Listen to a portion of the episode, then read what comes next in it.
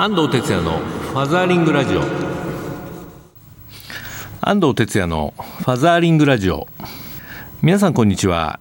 この番組は父親支援の NPO 法人ファザーリングジャパン代表の安藤哲也がパパにとっての耳寄りな情報をグッドミュージックに乗せてお届けする番組です。はい今週もファザーリングラジオ始まりましたが、えー、今日はね11月14日ですけども、えー、七五三のシーズンですよね。えーまあ、11月15日が確か七五三の、まあ、本番日だと思うんですけれども、えー、最近はあの別にこの日じゃなくてもということで結構前倒しにねやられる方も多いみたいで先週ぐらいから、えー、晴れ着を着たねお子さんとお父さんお母さんよく見かけますけれども我が家も3人子供がいたんでね、まあ、結構何回もやったっていう思い出があるんですけどもね、まあ、あの写真を撮るのがねちょうどえー、5歳とかって嫌な感じでねもうちょっと夏場に少し前倒しにして撮ったんですけどもねもうなんか写真のスタジオでギャーギャーあの泣かれてもう汗だくになってた覚えなんていうのね思い出しましたね。はい、今年ね、まあ、2歳4歳6歳の方のねご家庭は七五三だと思いますけどどんな七五三をね過ごされるんでしょうか。ファザリングラジオではツイッターも受付中です。ご利用の方は、ハッシュタグ、シャープ84に FM をつけてつぶやいてください。それでは今週も30分間よろしくお願いします。この番組は、少子化問題の解決を目指す、一般財団法人、ワンモアベイビー応援団の提供でお送りいたします。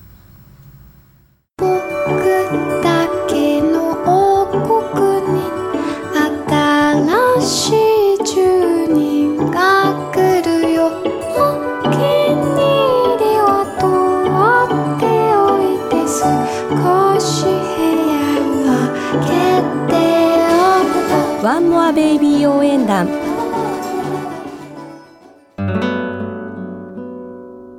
ァザーリングラジオ FM 西東京からお届けしています、えー、ここからはインフォメーションのコーナーです。このコーナーでは子育てに関するニュースなどパパたちに知っていてほしい最新トピックスをご紹介しています。今日はですね、え、内閣府が作ったですね産休パパブックというね、え、まあ、冊子ができたんですよね。これについて、ね、お話したいと思いますけども。まあ、ご存知の通りあの、まあ、少子化対策ということで、まあ、内閣府が中心なんですけれども、えー、パパの産休をね増やしていこうと、えー、産休パパプロジェクトっていうのはねあの6月に立ち上がってます。まあ、配偶者の出産後2ヶ月以内に半日または1日以上の休みをね、えー、男性、まあ、夫がねしっかり取っていこうということで2020年には80%、ね、これを目標として、えー、啓発活動を、ね、行っていくということですね。まあ、ファザリンジャパンのあのいろんな調査でもねまあ、50%ぐらいのお父さんがあの有給休暇とかね配偶者出産休暇でその出産日やその退院日には、まあ、休みは取ってるんですけども、まあ、まだまだ全国的に見るとですねあんまりこう取ってない、まあ、要するに、えー、おばあちゃんがいたりしてですねお父さん別に取らなくてもいいやという感じがまだ多かったりもするもんですから、まあ、あの国としてはね、まあ、少子化対策の一環としてあるいはその家族形成のね大事な時期ですので、え、取りましょうってことで、まあ、このプロジェクトが組まれで今日ねこのご紹介している「サンキューパパブック」ができたということですね。まあ、中身的にはですねあの、まあ、そういったデータ編で理想の子どもの数とね現実の開きとか、まあ、男性の家事育児時間がねこんなに少ないよとか逆にママたちはねパパのそういった協力どんなことを求めてるのかとかですね、まあ、2人目以降の子どもの出生にはパパの家事育児がすごく影響しているよなんていうことが書いてあります。そしてまあ妊娠のね初期中期後期に分けてですね、まあ、どんな形で、まあ、ママがね女性がこう変わっていくかみたいなものもありますし実際出産後のそうですね父親がやるべきねことなんかもねイラスト入りで分かりやすくね書いてあります。後半は産休パパの体験談ということで、えー、まあ、実際に産休を取られたお父さん2人のね、えーとまあ、まあ、現実的なねあの一日みたいなそういったものがね載っています。まあ、これをぜひですねあの母子手帳とかをあのもらう時にですね一緒にこれ配ってねあの男性もしっかり勉強するといいんじゃないかなというふうに思いますね。えー、早速あの知り合いでもねあのこれから子供が生まれる予定の人もいるので、これをねあげたいなと思いました。はいえっと、これを発行したあの内閣府のですねえ子ども子育て本部え少子化対策担当の担当え宗像さやかさんからもねこんなコメントが来てますね。えこの冊子では産後の男性の休暇の必要性や産前産後パパはどの時期に何をしたらよいのかのヒントをコンパクトにまとめてみました妊娠中からご夫婦で読んだり両親学級で配布したりしてご活用ください、えー内閣府のホームページからも、えーダウンロードもできますと。いうねコメントをいただいてます。はい。そうですね。あのいろんなところでこれ配られると思うんですけどもねちょっと手にできない人は内閣府の、まあ、少子化対策で検索してそこのホームページからねおそらく PDF とかでダウンロードできると思いますのでチェックしてみてください。はい。ねこれから、まあ、来年出産の予定のねある方なんかもぜひこのね「サンキューパパブック」手にしてですね笑ってるお父さんを目指してほしいなというふうに思います。はいというわけで今週のインフォメーションコーナーは新しくできました「サンキューパパブック」についてお届けしました。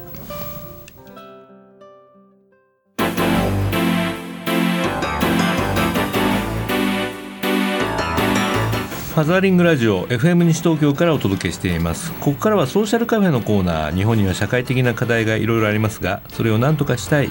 社会を変えたいという思いを持ってソーシャルな活動を実践する方をゲストにお呼びするコーナーです。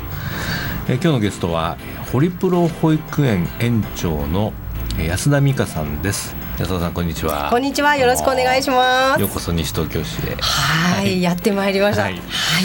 安田さんとはねまだ出会って僕も間もないんですけれども。そうなんですよね。はい、ちょっとまあ、はい。さ産後の今プロジェクトをね一緒にやらせていただいてますが、はい。まあ、そもそも安田さんはホリプロ保育園の園長で有名ですけれども。あ、はい。そうなんです。あのまあ園長といっても、うん。まあホリプロ保育園というプロジェクトの、お司会者といいますかなるほど、こうコーディネーあの実態のター。保育園ではないわけですよね。そうなんです。あの実際にお預かりする、はい。あの機能はないんですけれども、あのまあ。えーホリプロはエンターテインメントの会社ですので、うんはい。まあ、子育てって楽しいこともいっぱいあるんですけど同じぐらいしんどいこともうん。ありますよね。うん。でそれをなんとかこうみんなで楽しくしようはい。はいということで、まああのー楽しい子育てをするために、うん。えーいろんな情報を提供していくという、うそういったプロジェクトになります。なるほど。はい、今は YouTube でホリプロ保育園のチャンネルを作ってそうですね。こでいろんなコンテンツというか、まあ、あの著名人の方の対談とかをはい。やってらっしゃるということですよね。はい、あの子育てにも携わる、もういろんな方お医者さんから、うん。まあ、保育士さん助産師さんいろんな方に出ていただいて、あのこんないい情報があるよっていうのを、うん。やっぱ知らないと選択肢がないっていうのが一番私は残念なことだなと思うんですよね。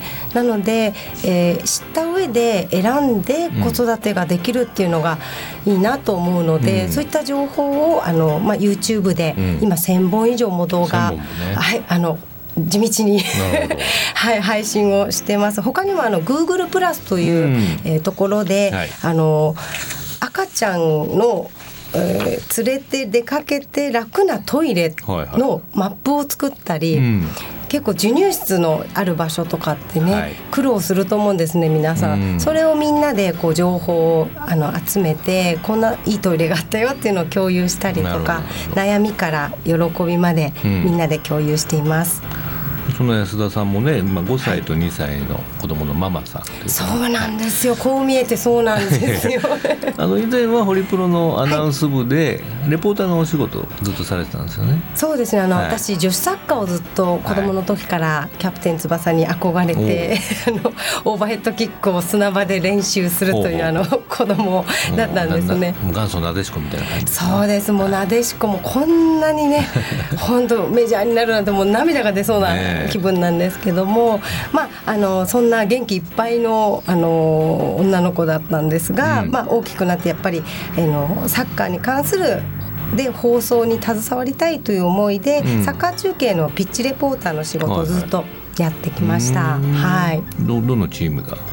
えーとそうですね。神奈川県の出身なので、うん。神奈川県内のやっぱりチームが多いですね。うん。あの今は今年は湘南ベルマーレを、あはい担当しております。はい。はいまあそういうお仕事も傍らこのはい。ホリプロ保育園の企画を 会社にこう上げていったのはどういう理由なんですか？ね、そうですね。あの、うん。私一人目の出産をした後に、うん、5年前。そうですね、はい。5年前。もうちょっと思い出しても 涙がポロリと。すいませんね。涙もろくて。えーあのですね、まあ子育てって私それまではすごくうん。こうバラ色というか、うん。ピンク色のイメージがあって、ね聖母マリアのようなママがにっこりと赤ちゃん抱いてるっていうイメージだったんですね。こんなに大変なんだって思い知らされまして皆さんこんな大変なことやってるんだっていうのをやっぱ産んでから知って。はい。で私はまあ仕事もあのぱったりそこでお休みに入ってしまったので、うん本当にこう改めて仕事も好きだったんだなっていうことを感じたんですなるほど。ね。それ最近パパもそうだよね、育休取るとねあ俺仕事がしたかったんだとか言ってますよ。あやっぱそういうもんですかね。い。やもう今何やってたの、え単なる働い作業みたいな感じですって。本当のこう自分のクリエイティブな仕事がやりたいって。働く機会を奪われて初めて分かるみたいなす。すごいわかるな。いや、そうなんです。そういう意味でも子供に感謝してるんですけど、改めてその自分自身が何したいのか、うんしかもこ子供ほど時間がなくなるので、うんギュッとした時間でぐわーっとやりたいことうん限られてくるので、うんこれをやりたいっていうものが私もやっぱり出てきたんですね、うんうん。その一つがやっぱりホリプロ保育園だったということ出でるべくして出た企画って感じですね。そうですね。にじみ出たって感じですね 私の中から。でもなかなかでもこう、はい。社内を通すの難しかったんじゃないですかこの企画って。そうですね、なかなかその私がホリプロ保育園をやりたいと言って始めた時は、うん。あの女性で、えー産休取って復帰してる社員さんがひ一、人いるかいないかっていう状況だったんですね。5年ぐらい前でそうですあー芸能ね。プロってそんな感じなんですかねそうそうですね。うんもう今まあ子育て取り組もうっていう会社さんがきっと多いんだと思い、過渡期なのかなっていう感じですけれどもね。で、あのー私も。でもこれ絶対に必要なことだし、あのーきっと私みたいに家でメソメソ泣いてるママもうん。いるはずだからやりたいと、うん。ちょっとお金にはなるか分かんないけれども、うん。あの絶対に意義のあることだからやらせてくださいとはいお願いしてん。始めたんですね。うん。でもその番組は6回で結局終わってしまって、はい、で、えーでもやっぱりやりたいって言って練り直して、また半年後に、うん。あのスタートしたっていうあの本当に手作り感満載の 番組なんですけれども、はい、でも本当にこう子育てって大変ですよねこれ。なんかみんなそれを我慢してうん。言わないで、うんうん。こう乗り越えてらっしゃいますけど私はもう途中で私はダメなままなんですってことを正直にもうぶっちゃけて言ったんですね。そしたらいろんな人が「いやうちもそうよ。私もそうだよ」とか言ってそういう声たくさんいただいて、うん。そこから私はすごくあの前に進むことができたので。なるほどなるほど。そういうママさんパパさんがいたらぜひ一緒に、ん。なんかもうそんな大丈夫だよ頑張ろうっていう、あの一つのこうなんですかねコミュニケーションの場になっていったらいいなと思ってやあってます。あもうその視聴者からの声っていうのはどんな声があるんですか？そうですね、あのやっぱりあの何でも言っちゃうんですねっていうことが結構いろんな方から。受付にこう、はい。言ってくれて気持ちいいみたいなとこもあるんじゃないですか？そうですね、私がこう割とこう悩みとかも、うん。隠さず話してしまうので、であみんなそうなんだね、うん。ちっちゃいことでやっぱり悩みますよね、うん。でもやっぱりお母さんたちがこう、まあ、パパももちろんそうなんですけど、肩のこう背負っている荷物ってうんものすごい重さだと思うんですよ。うん子供のことを結局まあ、導いて決めていくのは最初は親になると思うのでそのなんかこうまあ重さをみんなでこうちょっとでも軽くして、やっぱりこう楽しくせっかくやるならやっぱり楽しい方がいいじゃないですか。うんなので、ね。そういう思いでやっています。はい。まあ大変な局面もあるんだけどね、まあ総じて子供の成長はやっぱり喜びだし、そうです。もちろんあの、はい。子供はかけがえのない宝物なんですけれども、まああのネガティブな情報ってやっぱりなかなか発信しないものだと思うので、世の中って、その部分にもちょっと触れて、うん。でみんなで話してっていうことが、まあ、できる場所なのかなと思っています。いいですねこれパパのコンテンツあるんですか？なあもちろんあのパパで活動されている方もご出演いただいてますので、うんそうですか。安藤さんもぜひ出てください今度。ちじゃあよろしくお願いします。ね、呼んでください。はい。でまあこの番組もあのパパやママがたくさん聞いてるんですけども、はい。えーその2児のママのあの安田園長から、はい。最後にリスナーの皆さんにメッセージをいただきたいんですけど、あそうですね、うん。三三三五のことって話してもどうぞ。いいですか？ははい。い、10月から三三三五サポートプロジェクトというあの取り組みをスタートさせました、はい。これはもうあのシンプルに今あの三週間と言われている日本のサポート、底上げ3週間ね。そうですね、さんはい、そこを3ヶ月まではママをいろんな人たちの力でケアしてあげようという取り組みにはい。なります。ん。あのやっぱりこう産後1ヶ月過ぎてあの1ヶ月検診であお子さん育ってますねってこうお墨付きが出るとそこからママって一人ぼっちになっていくと思うんですね。うん。でパパもお仕事会社でねそううんもう大丈夫だからってね。また働き残業してきちゃうみたいな感じありますよね。ペース戻ってしまいますし、ただそこからが結構穴だと思うんですね。で子供を連れて、まあ、母乳で育ててるっていう自信が持てるのが、まあ、3ヶ月からって、あの今データも出てきてますのでその、まあ、3ヶ月まではやっぱりママをあの一人ぼっちにしないで、んみんなが声をかけてあげようねという取り組みになります。そうですね。はい。まあこの三三三五プロジェクトファザーインジャパンの方も少しフォローしてますんでね。はい、はいあのホームページもできてますからね、はい。ぜひ皆さんチェックしていただければ。お願いします。安田さんもそこにいらっしゃるので。あそうですね。はい。よろしくお願いします。はい、はい。というわけで今日のソーシャルカフェのゲストは、えーホリプロ保育園園長の安田美香さんにお越しいただきました。安田さんどうもありがとうございました。ありがとうございました。絵本コーナーパパ読んでです。このコーナーで週末パパが子供と読みたいおすすめの絵本を一冊ご紹介しています、えー今週の一冊はこちらですね、えー掛け算冒険迷路という絵本です。ちょっと読んでみましょうかね。えー一の段。マジェス街道。さあ冒険の始まりだよ。ここはマジェス街道と呼ばれる田園の道だ。迷路のゴールに一本目の流星剣があるらしい。魔物に負けずに街道を抜けゴールを目指そう。迷路1掛け算。道を進んでいくと掛け算の問題が出てくる。正しい答えの方向に進んでいくとゴールにたどり着ける。敵がいるところは通れないよ。西の段の掛け算を覚えながらゴールへ向かおう。はい、まあ、ちょっと普通の絵本ではないんですね。これね掛け算の勉強にもなるですね。迷路になってるねこの絵がついてる、まあ、そういう絵本ですね。これうちの子があの今2年生なんでちょうど掛け算をやってましてですね結構ハマってですねこの間も夜あの2人で盛り上がってたんですけどもね、まあ、あの遊び方はですねえーいくつかありましてまずその本書のこう迷路には全て2通りのね、えー遊び方があって掛け算の問題をお九九を解きながらですねゴールを目指すと。これが1つ目。遊び感覚でえー九九のねトレーニングができます。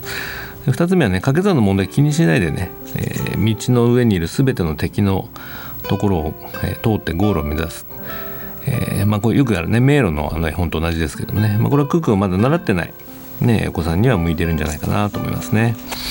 あ、あとあのいろんなあの地図の中にですね挿絵とかあの、えー隠し絵みたいなのがねたくさんこういろいろ隠されてるんですね。これをねあの早く親子でねどっちが先に見つけるかなんてそんなね競争のね読み方もあって面白いですね。うん、あのー結構ばあのバカにしないでやってみるとですね大人も割と難しくてですね。さすがにククは知ってますけどねこの隠し絵をね結構子供の方が早くやっぱ見つけたりするってあ子供っていろいろ見てるななんてね思いましたね。はい、えーこのね掛け算冒険迷路。この間ねフェイスブックで紹介したらねあうちの子にも買いますなんていう人がねいっぱいコメントつれてつけてねくれました。ぜひねあのクリスマスのねプレゼントなんかにもいいんじゃないかなと思って今日はご紹介しました、えー今日の絵本は掛け算冒険迷路。伊藤達也作絵。ディスカバー21から発売になっています。Facebook ページにもリンクを貼っておきますのでご覧ください。今週のパパ読んででした。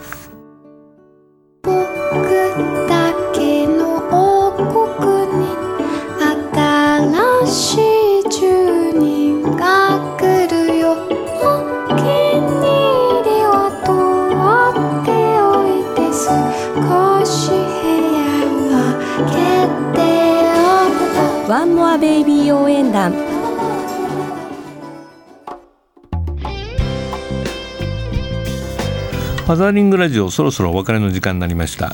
イベント情報です。11月15日日曜日、えー気仙沼市にね、えー行くことになっています。気仙沼の公演はね僕初めてですけどね、えーテーマ「父親を楽しもう。笑ってる父親が社会を変える」というねえーファザーリングど真ん中のタイトルですけれどもね。こちら、えー気仙沼市地域交流センターでえー11月15日午後1時半から3時まで開催します。定員150名入場無料になっています。